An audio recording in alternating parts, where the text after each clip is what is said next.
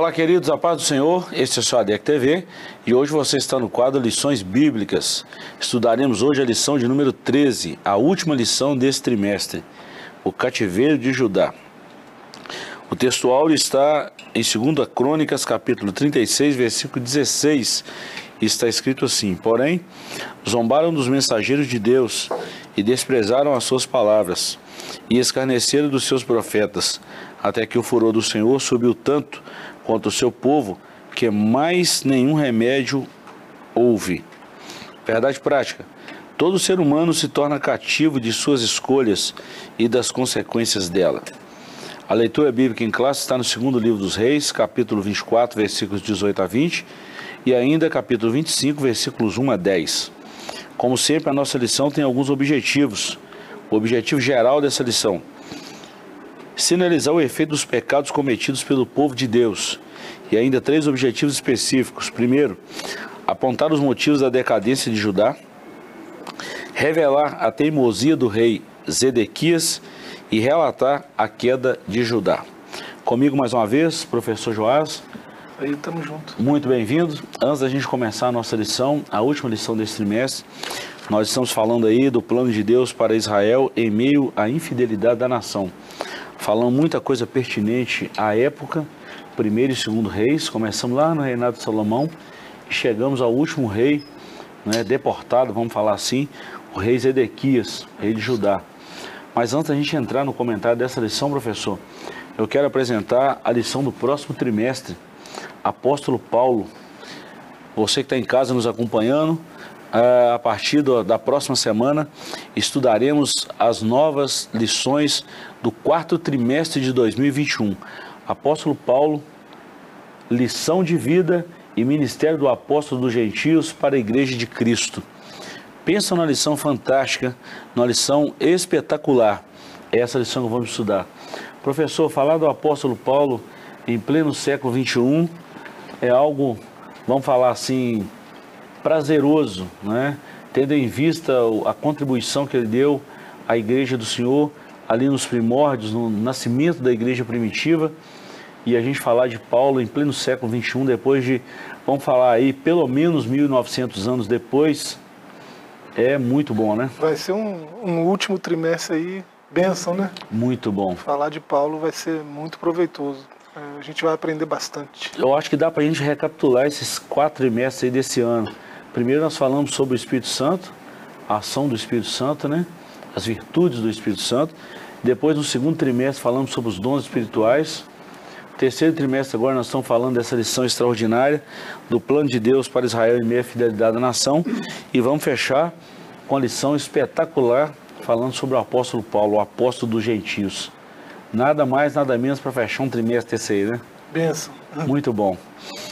É, professor, falando aí do apóstolo Paulo, é, eu tenho falado muito ultimamente de Romanos, tenho estudado aí, já tem praticamente uns quatro meses, agora que eu cheguei no capítulo 9 de Romanos. Então, assim, tem muito conteúdo pela frente aí nessa lição maravilhosa, muita coisa boa vindo por aí. Quero aproveitar o ensejo e convidar todos vocês a participarem conosco em uma das nossas igrejas, das muitas congregações espalhadas aqui em Caratinga e em toda a região. Você fica à vontade em participar de uma aula presencial conosco. Geralmente acontece todos os domingos, de 8 às 10 da manhã. Você é o nosso convidado especial. Professor, nós estamos aí na última lição desse trimestre. Nós vamos falar sobre o cativeiro de Judá, depois do caldo entornar, né, encher a taça da ira e entornar, transbordar, não houve remédio que curasse esse mal a não ser o cativeiro. Depois de muita injustiça, de muita rebeldia, de muita prostituição espiritual, de muita idolatria, veio então o cativeiro. Essa lição é uma lição muito propensa para esses dias atuais que nós estamos vivendo. Pois é, a última lição aí do, do, do terceiro trimestre, né, e a gente viu pelo menos aí uns 300 anos de história de Israel, né? A gente passou desde a primeira lição até agora um, um, um aprendizado muito rico, né? É, como todo aprendizado histórico é, né? A gente aprende muito quando a gente olha para a história, né? A gente é, vê paralelos com os nossos dias, vê paralelos com com as situações que a gente enfrenta hoje, né, e ver como outras pessoas em outros tempos resolveram situações idênticas, né, dá para a gente é, um parâmetro muito bom para tomada de decisão e tudo mais. Né? Pois bem, professor, nós vamos aí introduzir a nossa lição. A nossa lição é subdividida em três capítulos e também em três subtópicos em cada capítulo. E nós vamos trabalhar é, com muita cautela esse assunto final aí da lição, fechamento dessa lição. Professor, antes da gente começar, permita eu fazer só um breve, um breve, vamos falar assim, fechamento mesmo da lição, só para quem está em casa dar uma situada, né? Nessas três lições que já estudamos até agora, contando com a de hoje. Lição, a primeira lição, a ascensão de Salomão e a construção do templo. Nós começamos lá no início mesmo, o sucessor de Davi. Depois o rei dividido entre Jeroboão e Roboão. É, foi a lição 2. A lição 3, Acabe e, os profeta, e o profeta Elias. Lição 4, Elias e os profetas de Azerá e Baal. Lição muito boa. Lição 5, reinado de Acasias. A lição 6, o profeta Elias e Eliseu, seu sucessor. Aí nós vimos Eliseu sucedendo o profeta Elias, Jeú assumindo o trono de Israel e mais uma série de acontecimentos. Lição 7, o ministério de Eliseu. 8, Naamã é curado da lepra. 9, o reinado de Joás. 10, o cativeiro de Israel, reino do norte. Começou aí um tempo antes de, de Judá, o reino do sul. O reinado de Ezequias, a lição 11. A lição de semana passada, o reinado de Josias, um dos reformadores, né? E agora o cativeiro de Judá. O povo sempre oscilava, ia e voltava, ia e voltava, ia e voltava. Lembra muito aquele período ali dos juízes, até que veio o cativeiro babilônico, que deu fim, por vez, aí na idolatria, na prostituição, nas heresias, na injustiça social e mais uma currumaça de coisas que estava acontecendo em Israel. Pois é, ver quanta coisa a gente já viu, né? A gente começou aí de, de Salomão, né? É, Salomão reinou aí uns 40 anos, é, durante 120 anos, pelo menos, é, o reino foi unificado. Né? É, as 12 tribos estavam sob o mesmo rei. Né? Desde que Deus deu o rei Israel, né? Saul, 40 anos, é, Davi, 40 anos, Salomão, 40 anos. Então, 120 anos aí de reino unificado. Né? Aí, lá em 932 a.C., é, é, o reino se divide, né? Jeroboão e Roboão, né? Aí, é, é, durante aí uns, uns 300 anos, né, sucederam aí 19 reis no Reino do Norte, 19 reis no Reino do Sul. Né? É, no Reino do Norte, que é Israel, né? É, foi esses 19 né, intercalaram entre nove dinastias, pelo menos, né? muitos assassinatos, muitas tramas aí complicadas. Né? É, e por volta de 732, 722 por aí, né, é, deu fim, né, acabou, foi o cativeiro assírio né, que levou é, Israel em cativeiro. E depois, no, é, no Reino do Sul, o cativeiro veio mais tarde, né, que é o que a gente vai ver hoje na, na lição de hoje, é, esses 19 reis. Se você não levar em conta a Thalia, né, que não era, né, nem é considerada né, entre os monarcas do Reino do Sul, né, que é Judá, 19 reis sobre uma mesma dinastia, né, por conta daquela promessa que Deus fez, né, que não faltaria no trono né, descendentes de Davi. Então é, é era um reino mais achegado a Deus, mais é, devoto, né, então a, veio mais tarde, né, mas como se corrompeu também, né, então esses esse período de 300 anos, 19 reis lá e 19 reis aqui, né, culminou no exílio, né, no cativeiro, por conta da idolatria desse povo. Né? Apesar de todas as advertências de Deus, né, de que a idolatria levaria a isso. Né? Então é, é sempre é, bom trazer isso à tona também, né, a importância de é, ouvir as, as advertências de Deus, né, a importância de dar, é, dar valor à palavra que Deus fala, né, dar o devido valor às palavras de Deus. Né, isso serve para a gente até agora, né, isso está de pé até agora. O que Deus fala, né, a gente deve levar em consideração, é, máxima consideração, porque o que Ele fala vai acontecer. Né? Pode passar um ano, dois, é. dez mil, mas vai acontecer, né? É, certo. Vai acontecer. Vamos lá então, professor. Introdução. A fase final do reino de Judá foi protagonizada por quatro reis: Joacás, filho de Josias, Jeoaquim, filho do que reinou por ocasião do primeiro grupo de prisioneiros levados para a Babilônia em 605. Depois Joaquim, com apenas três meses de reinado, vivenciou o cerco de Jerusalém por Nabucodonosor, que resultou em 10 mil pessoas presas. Isso foi em 597, né? Antes de Cristo, está lá no segundo livro das Crônicas, capítulo 36, versículos 9 e 10. Consta exatamente esse número de 10 mil pessoas. E Zedequias, o rei entronizado por Nabucodonosor no lugar de Joaquim. Nessa lição, veremos Zedequias rebelando-se contra o rei da Babilônia, causando um novo cerco que durou 18 meses e finalmente resultou na queda definitiva de Jerusalém em 586. Então, a primeira, o primeiro cerco e a primeira deportação aconteceu em 605. Depois aconteceu uma outra deportação é, que nessa época foi Daniel, é, os três jovens, né? E conta. Ezequiel, né? Ezequiel, é. e conta aí é, 10 mil pessoas né, em 597 e posteriormente é, em 586. O fato é, professor, que nesse período aqui, de 605 para 597, 8 anos, e de 597 para 586, mais 9 anos. Olha, 17 anos 17 anos aí de cerco, de perturbação, sendo que o último cerco durou 18 meses. Vamos falar aí quase dois anos, né? Se a gente pegar ali, foi no ano um décimo até o duodécimo. O ano décimo até o duodécimo. Quase dois anos ali de cerco. Imagina ninguém poder entrar e sair. Eu estava estudando essa lição, lembrei desse momento de pandemia. Né? Tanta gente que morreu, tanta gente que, que foi soterrada por esse vírus. Agora, imagina o cenário aqui de Judá, 18 meses eles fecharam as entradas e as saídas, os portões, e ninguém conseguiu fazer nada, a ponto de, nós vamos ver isso mais tarde aqui, das pessoas é, terem que, vamos falar assim, comer os próprios filhos. Triste demais isso aqui, tá? É, chegou ao ponto do canibalismo terrível, né? É, muita informação nessa introdução aí, né?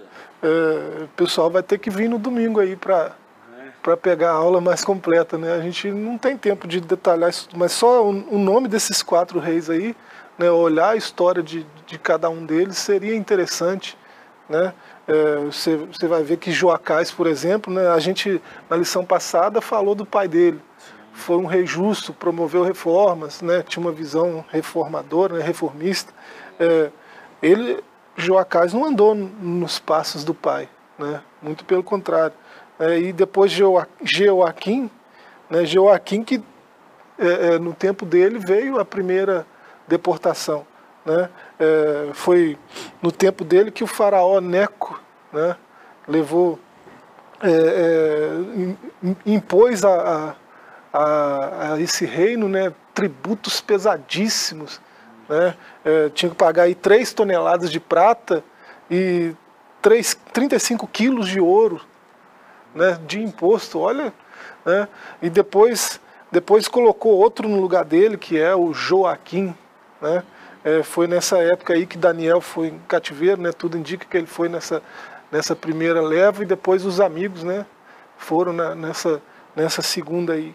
É, foi quando foi Ezequiel também, né? 597 então, é, tem muita história aqui só nessa introdução. Se a gente fosse parar para pegar cada uma, né, seria. É, a gente não teria tempo. Né? Lembrando que você vê nessas datas que tem aí, 605, que foi a primeira, e 586, que foi a segunda, você vê que, que aí começa a se cumprir aquela profecia de Jeremias, né, de, de 70 anos de cativeiro. Né? Então essa data, 605 a.C., é importante. Importante. É importante de, de, da gente não esquecer dela, porque ela vai começar o calendário profético para aquela, aquela situação ali. Né? Muito Aquele bom. cativeiro babilônico. É, eu ia falar exatamente isso, professor, é informação demais que a gente é. tem aqui só nessa introdução. É. Se fosse para a gente falar aqui duas horas só na introdução, acho que seria pouco. É. Né? É, um fato muito interessante, tem muita gente que tem assim, não tem tanta disposição para ler os livros proféticos, por exemplo, como Isaías, que são volumes maiores, né? Jeremias, mas o livro de Jeremias, as profecias, os oráculos de Jeremias, está é, exatamente nessa lição aqui. Ó. Ele, Jeremias foi um profeta que atravessou esses quatro reinados aqui, nesses últimos aqui, né? E que esteve presente, as profecias dele esteve presente nesses quatro momentos aqui é. e que acabou culminando no cativeiro. Jeremias vivenciou esse, esse período, né? Período do cativeiro babilônico. É, quando ele escreve Lamentações, né, está acontecendo aquele cerco lá, né, então é, é, muito importante ler Jeremias e ler Lamentações de Jeremias. Né? Ao passo que a gente volta na, na nossa Bíblia, né, quando a gente está falando voltar na Bíblia, na cronologia bíblica que a gente tem hoje, né, Gênesis, Êxodo, Levítico, Números, Deuteronômio, Josué, Juízes, Ruth, Samuel, Samuel, Reis, Reis, Crônicas, Crônica, Esdras, Neemias. Neemias a gente começa a ver o retorno em Esdras e Neemias ali com Zorobabel, depois Neemias e por fim Esdras. Aliás, Zorobabel, Esdras e por fim Neemias. É. Aí já tem a datação. foi em três, isso, três períodos, isso. volta também em três períodos. Volta em três. A gente vê uma data muito importante ali quando o rei Artaxerxes libera a volta de Neemias em 445. São datas importantes aí, é, num, num, vamos falar assim, numa visão escatológica né, desses acontecimentos. Olha que nós já jogamos muita informação só nessa introdução, né? É. é de, esse, essa introdução trouxe, né, dava para ficar a aula inteira só nessa introdução aqui, né, com a quantidade de informação. E essas datas, então, né, esse 586 a.C., né, que foi a última leva, né, ali foi a, a, a queda definitiva né, do, do Reino do Sul né, de Jerusalém. É, tem até lá em 2 Reis, né, 25, do 2 ao 7, tem a, a, a, data muito precisa, né, foi em julho, foi em julho desse ano de 586 a.C. Né, se você ler é, outros escritos, você chega à data 19 de julho de 586 a.C. Então, é, é, são datas importantes, né, tanto 605 quanto 586 a.C. Né? É bom, é muito bom lembrar isso aí, professor? Nós falamos aqui na lição anterior sobre esse calendário civil e o calendário religioso. Isso é muito importante. Os nossos irmãos, amigos que sempre nos acompanham, estar atento aí a essas datas importantes. É. Professor, nós estamos quase fechando o primeiro bloco, estamos é. na introdução ainda. É. Vamos dar uma corrida aqui. É claro que nós não vamos ler, mas nós vamos citar. É, vamos falar desse declínio espiritual de Judá. Eu vou só ler esses subtópicos aqui e a gente comenta. Advertência dos profetas, depois a previsão dos acontecimentos que levaram Judá ao exílio e o ponto 3, motivos que levaram Judá ao cativeiro. Eu vou falar que desses três pontos aqui está ligado a idolatria, a prostituição espiritual e a desobediência da liderança de sua época. Isso nós estamos falando exatamente dos reis, de onde não deveria partir essa desobediência. Professor, isso foi, foi culminando, culminando, foi enchendo a taça até chegar uma hora que Deus botou a mão no peito e disse: ó, basta, chega. É. Sobre esse, esse declínio espiritual de Judá, né, que é o primeiro ponto, a gente pode pontuar cada um desses subtópicos aí, né, a advertência dos profetas, né, eles denunciaram aí as injustiças e as transgressões do povo e da liderança. Né? E o papel dos profetas é importantíssimo aí. Né? No, no, subtópico 2 vai falar né, da previsão dos acontecimentos que levam Judá ao exílio. É, os profetas, se você ler Jeremias 1, né, 1 ao 3, é, é interessantíssimo. Os profetas, né, todos eles falaram que o que poderia acontecer se o povo permanecesse né, é, é, naquela idolatria que eles estavam, né, é, a taça de Deus iria transbordar né, da ira de Deus e, e o povo ia ter que arcar com as consequências, né, porque é o povo de Deus. Né? O povo tem, tem o nome de Deus como herança, né, é chamado o povo de Deus, então é, não é qualquer um que pode levar o seu nome. Então há uma responsabilidade, né, há uma cobrança né, sobre sobre quem foi depositado muita responsabilidade, né, haverá muita cobrança. Então, é, é, você vê essas injustiças, essas transgressões o tempo todo sendo denunciadas por esses profetas. Né?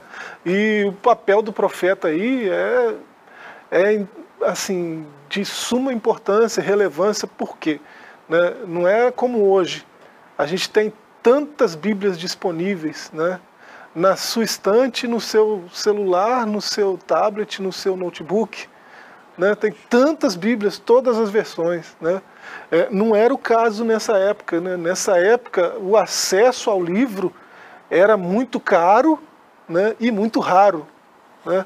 A, a, a, a quantia né, de valor muito caro, muito alto, é por, por conta da raridade mesmo. Né? Quanto mais raro, mais caro. Então, é, como era muito raro a palavra escrita, Deus é, usava de pessoas para transmitir a palavra de forma oral. Né? Essas pessoas, os profetas. Né? Então, é, o papel do profeta é importantíssimo. Né? Quando o profeta abria a boca, era como se alguém abrisse o livro, o livro de Deus, né? como a gente faz hoje. Né? Hoje é fácil ter acesso à palavra de Deus. Naquela época era mais complicado. Então, o, daí a importância dos profetas. Né? E é, quando ele advertiu o povo, né, é, fatalmente esses profetas, como Jeremias, que profetizavam a verdade, a palavra de Deus, fatalmente denunciavam os falsos profetas. Né? É, interessante é que o povo estava tão obstinado que não identificava o falso do verdadeiro. É, é, socava Jeremias, que estava dizendo a verdade, né, e aplaudia centenas de outros que estavam mentindo, enganando, né, se passando por profetas de Deus. É, quem sabe os paralelos são idênticos hoje. Né? É, e os motivos que levaram Judá ao cativeiro, né, aí está tá ressaltando de novo uma obstinada desobediência, sobretudo da liderança. Né? Se você ler Jeremias 2, o verso 8, capítulo 2 de Jeremias, no verso 8, ele vai deixar isso muito claro, ele vai até dar nome. Né?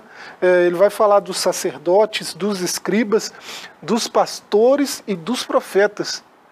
Liderança. Né? Ele, vai, ele vai apontar o dedo para eles, vai dizer o nome deles e vai falar que é por causa deles que vai acontecer o que nós vamos ver aqui no próximo ponto. É, professor, é muita informação para Pois é. Para apenas, vamos falar assim, três subtópicos aqui. Eu acho que vale muito a pena o pessoal acompanhar a gente de forma presencial também, é. tá? Vai, vai dar certo. Vai dar certo. Nós vamos para um breve intervalo e voltamos já já com o segundo bloco dessa lição maravilhosa. Não saia daí.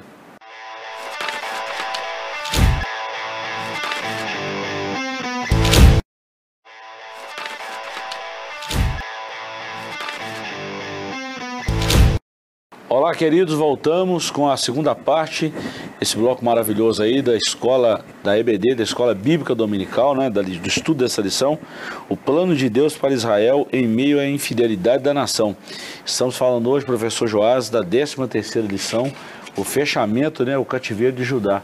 Sinceramente, eu acho que é uma das poucas vezes que nós encerramos uma lição, um trimestre, falando de um cativeiro, falando de uma notícia muito triste, triste por um lado, mas vamos falar assim, animadora por outro. Eles precisavam enfrentar esse cativeiro exatamente para que essa idolatria fosse expurgada de toda a nação. E a gente sabe disso muito bem, não é que depois de 70 anos o povo de Israel nunca mais teve problema com a idolatria em relação a outros deuses. Tanto é que muita gente fala mal de Israel porque rejeitou Jesus, mas aquilo ali foi um zelo excessivo, né? É, é eles saíram de um extremo para outro extremo, né? É, hoje, hoje os, os, judeus ortodoxos né, são extremamente zelosos, né, estritamente o que está escrito e tem que ser daquele jeito. Né, é, o zelo deles, a gente, se a gente for citar exemplos aí, a gente poderia citar vários exemplos hoje, né? Gente que pode estar num voo, né? Se o voo for passar por cima de um cemitério, ele vai escolher outro. Os ortodoxos têm essas coisas, né? É, então são extremamente zelosos da, do que está escrito, né, da letra. Né, e acabam, é, foram denunciados por Jesus nesse sentido. Né? É, vocês examinam as escrituras, fazem bem né, em fazer isso, porque vocês pensam que nela né, está a vida eterna. Mas são elas mesmas que testificam de mim.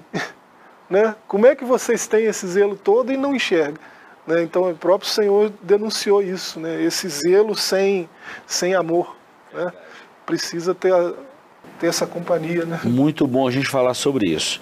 Professor, nesse segundo capítulo aqui, no primeiro nós falamos aí do declínio espiritual de Judá. Parece que a história se repete hoje em pleno século XXI, né? Nesse declínio espiritual.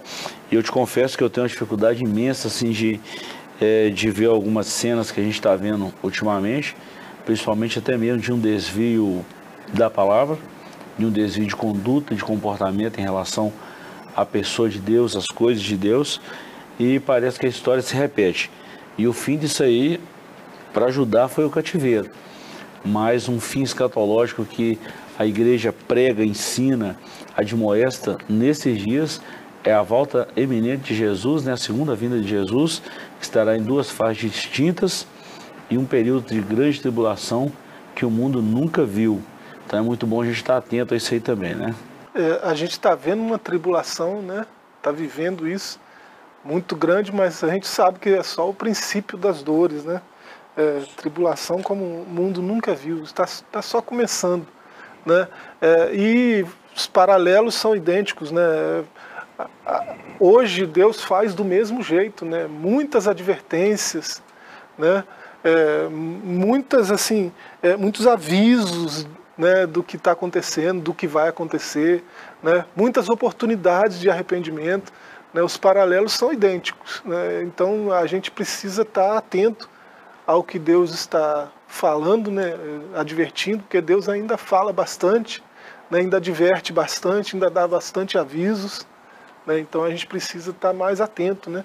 É preciso que prestemos maior atenção às verdades que ouvimos. Né? Para, parafraseando o apóstolo aí. Muito bom, muito bom.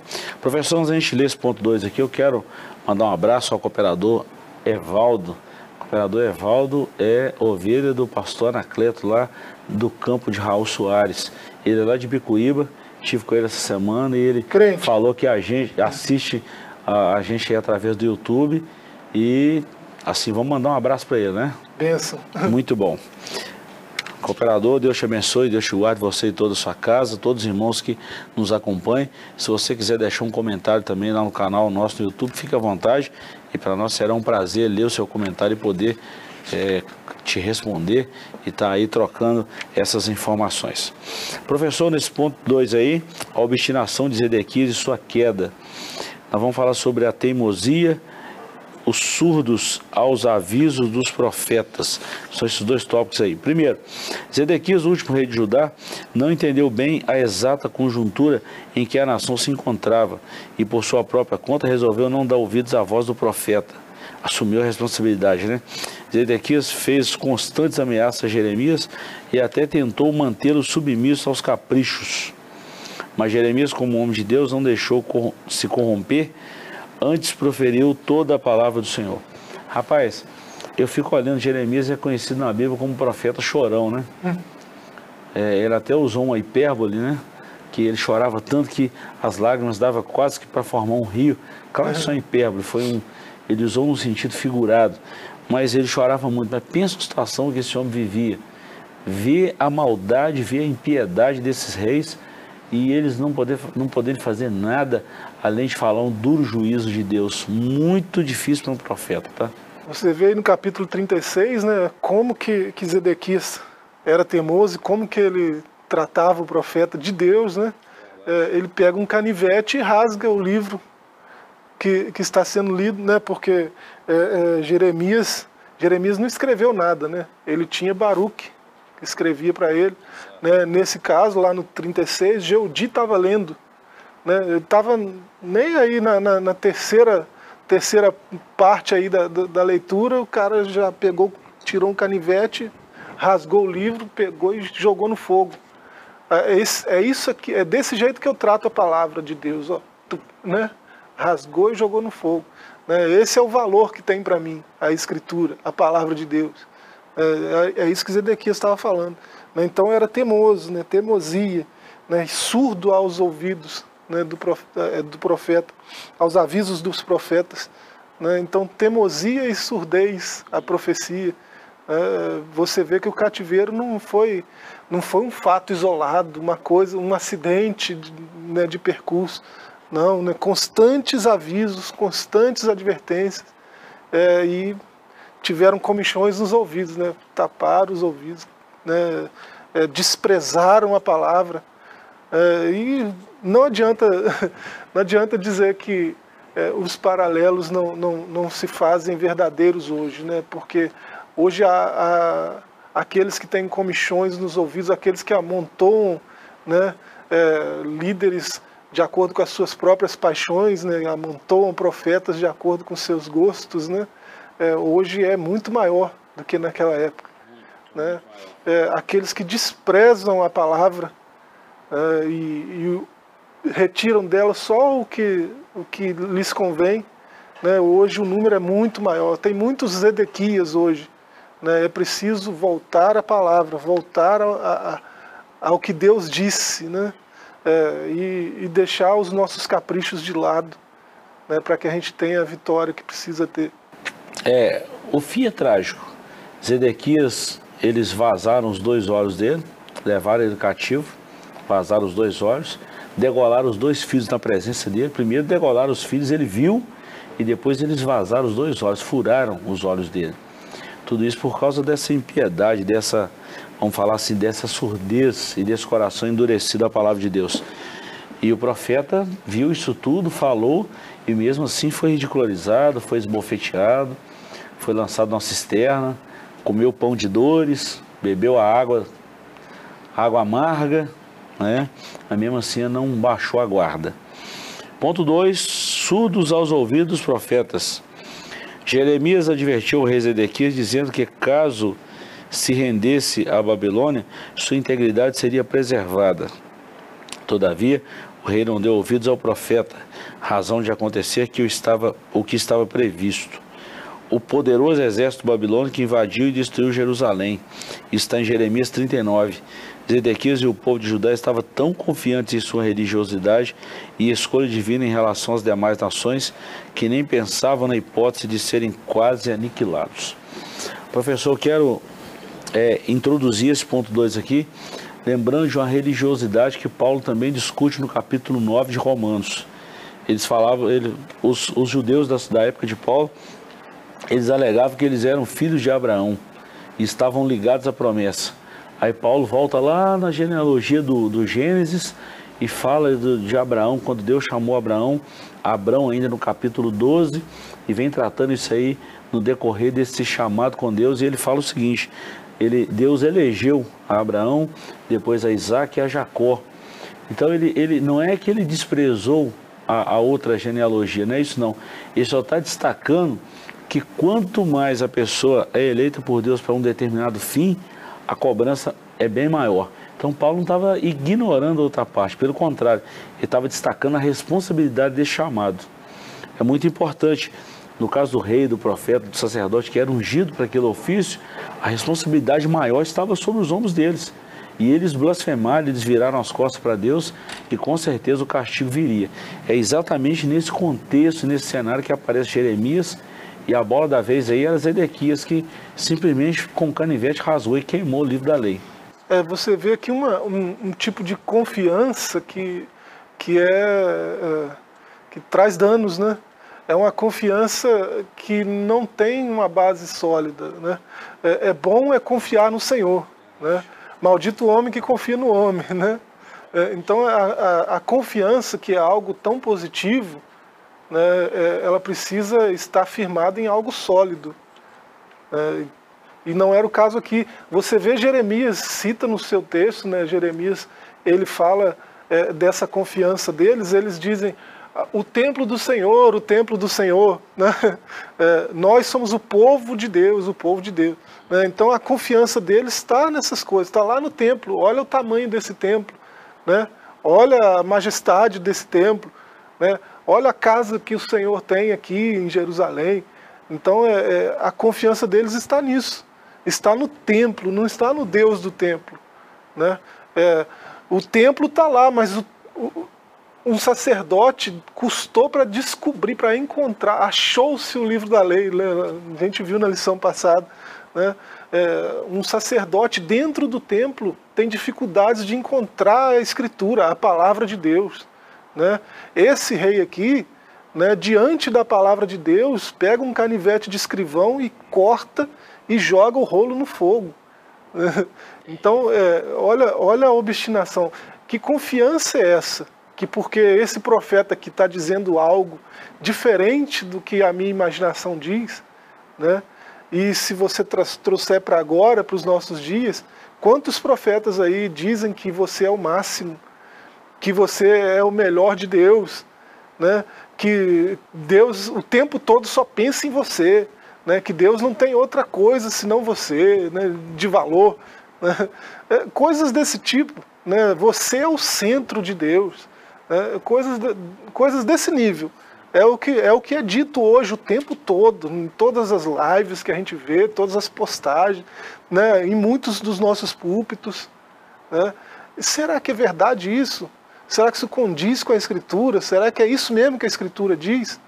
É, ó, a Escritura diz que eu tenho um valor imenso para Deus, mas a Escritura diz que eu sou um miserável pecador que eu era vendido ao pecado antes de vir a Ele.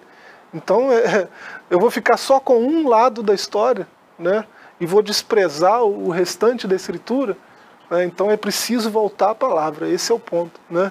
É, se tem algo que a gente aprende aqui nessa lição, que a gente aprende com os Edequias, é preciso voltar à Escritura, voltar à palavra.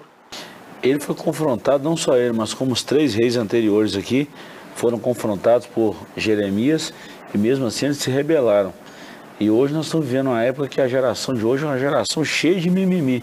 Se você falar uma coisa que é contra o que eles estão fazendo, pronto, você arrumou problema. É. Traz uma lição para a gente, né, professor? É. E uma responsabilidade muito grande, né? É preciso ter confiança, é, é, depositar a confiança no lugar correto. Né? Se for na Escritura, bacana. Se for no Deus da Escritura, né, é, é a mesma coisa. Né? É, Deus se revela na sua palavra. Né? Isso não é bibliolatria, não. Né? Deus, é, é, a maior revelação de Deus é Cristo, e Cristo é a palavra. Né? Tudo isso aí de Gênesis e Apocalipse está revelando Cristo, né? está apontando para Ele. Tudo converge nele, é. né? Tudo converge nele. Professor, vamos encerrar a nossa lição então. É, Jerusalém é cercada e levada cativa. Nós vamos discutir em três tópicos também, não vai dar para a gente ler tudo, mas os irmãos estão com a lição em casa, eles podem acompanhar depois. A destruição da cidade santa e do templo, é o ponto 1. Um.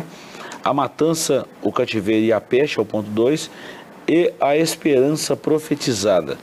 Após a investida dos assírios, dos egípcios e de três ofensivas dos babilônicos, a forte e imponente cidade de Davi se encontrava completamente arrasada durante o cerco de Jerusalém, que durou 18 meses, ninguém podia entrar e nem sair. O templo sagrado, erigido há 380, 380 anos, foi saqueado, destruído, queimado. A glória de Israel se foi. Esse é o ponto primeiro.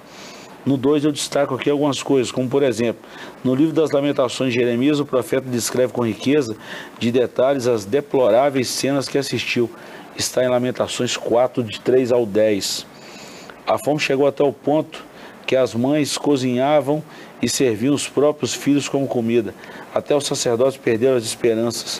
As virgens ficavam sentadas sem força à beira do caminho, as crianças morriam de sede e de fome, e ninguém podia saciá-las. E por fim, a esperança profetizada, ainda em Jeremias 3, Lamentações de Jeremias 3, 22 e 23, é um texto muito conhecido, né? Põe a tua boca no pó, talvez ainda haja esperança. Então, o maior motivo da nossa esperança é a ressurreição de Cristo. Cristo em vós, esperança da glória.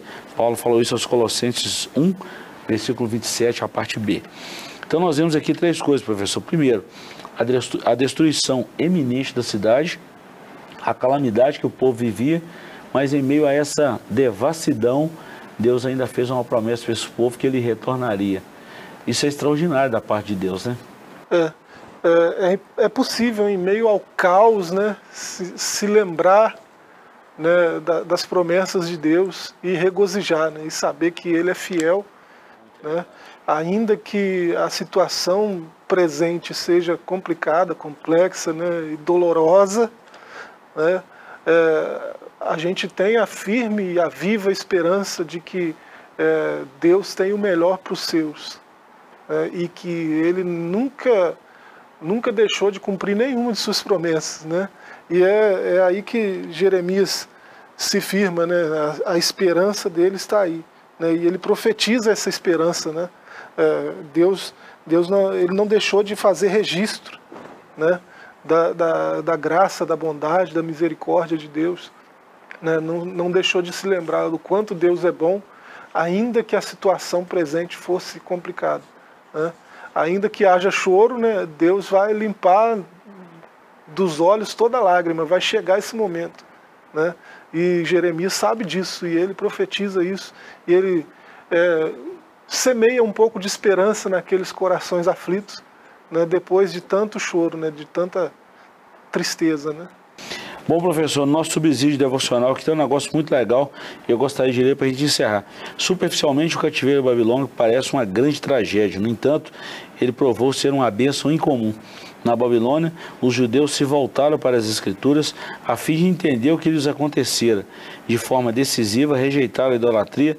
Depois do cativeiro, a nação nunca mais foi atraída para a adoração a falsos deuses. Enquanto estava na Babilônia, o sistema de estudo e oração nas sinagogas foi instituído.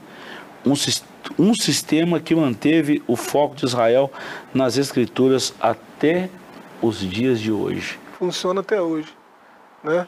É, da data dessa lição a, a uma semana para frente, termina o ciclo das, das Parashô, né?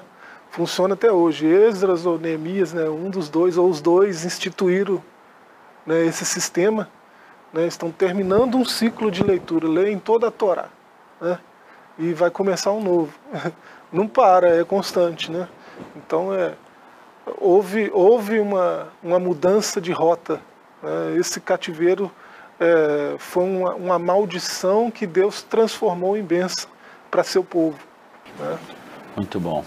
É o que nós aprendemos com a palavra Ararat, né? Maldição invertida. Pois é. Muito é. bom. Professor, nós chegamos ao, trimestre, ao final desse trimestre. Quero lembrar de novo aos nossos amigos e irmãos que a nova lição do próximo trimestre já está disponível o apóstolo Paulo é a lição que estudaremos no próximo trimestre, o quarto trimestre de 2020, 2021. Então nós vamos estudar lições da vida e ministério do apóstolo dos gentios para a igreja de Cristo. Então não fique fora das próximas lições, adquira o seu exemplar, acompanhe conosco e nós estaremos aqui permitindo Deus na próxima semana já iniciando esse trimestre novo. Professor, muito obrigado por mais esse trimestre. Vencemos mais três edições. Amém. Queremos agradecer aos nossos irmãos e amigos que sempre nos acompanharam, né? E vamos mandar um abraço para eles, né? É isso aí. Continue prestigiando a gente, né? A audiência de vocês é top. Importante demais, né? Deus abençoe a todos vocês, um forte abraço e até o nosso próximo trimestre, se Deus nos permitir. Até lá.